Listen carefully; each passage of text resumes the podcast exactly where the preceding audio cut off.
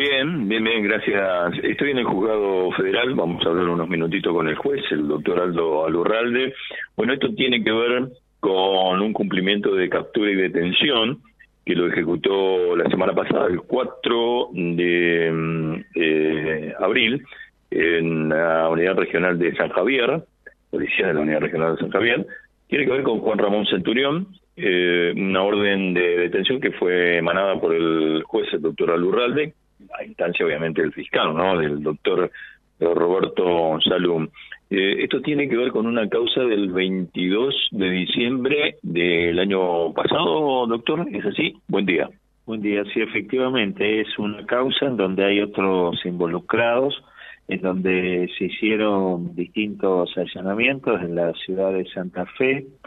eh, en búsqueda de quienes serían proveedores de material estupefaciente que se comercializaba. Había toda una red de revendedores barriales en la, en, la propia Santa Fe, también en San Javier. Es por ello que desde San Javier fuimos hacia la ciudad de Santa Fe y en esta en estos allanamientos se secuestraron en su momento dos kilos y medio de cocaína, eh, bastante cantidad de marihuana, casi 100 gramos, un horno eléctrico, una prensa hidráulica, licuadora con vestigios de cocaína, eh, elementos de corte para la cocaína que son envases de creatina, bueno, otra sustancia que eh, es utilizada también, una sustancia blanca para el estiramiento de la droga, balanza de precisión, 21 teléfonos celulares, armas de fuego, municiones de de alto calibre, dinero, eh, bueno, anotaciones de interés para la causa y en esta en esta organización delictiva desbaratada eh, yo en su momento dicté el procesamiento eh, de dos personas de Santa Fe, domiciliadas en Santa Fe, que actuarían de proveedores eh, y quienes comercializaban, que eh, son eh, seis personas más.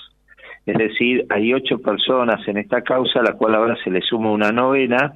que tenía orden de captura desde el 22 de diciembre del 2022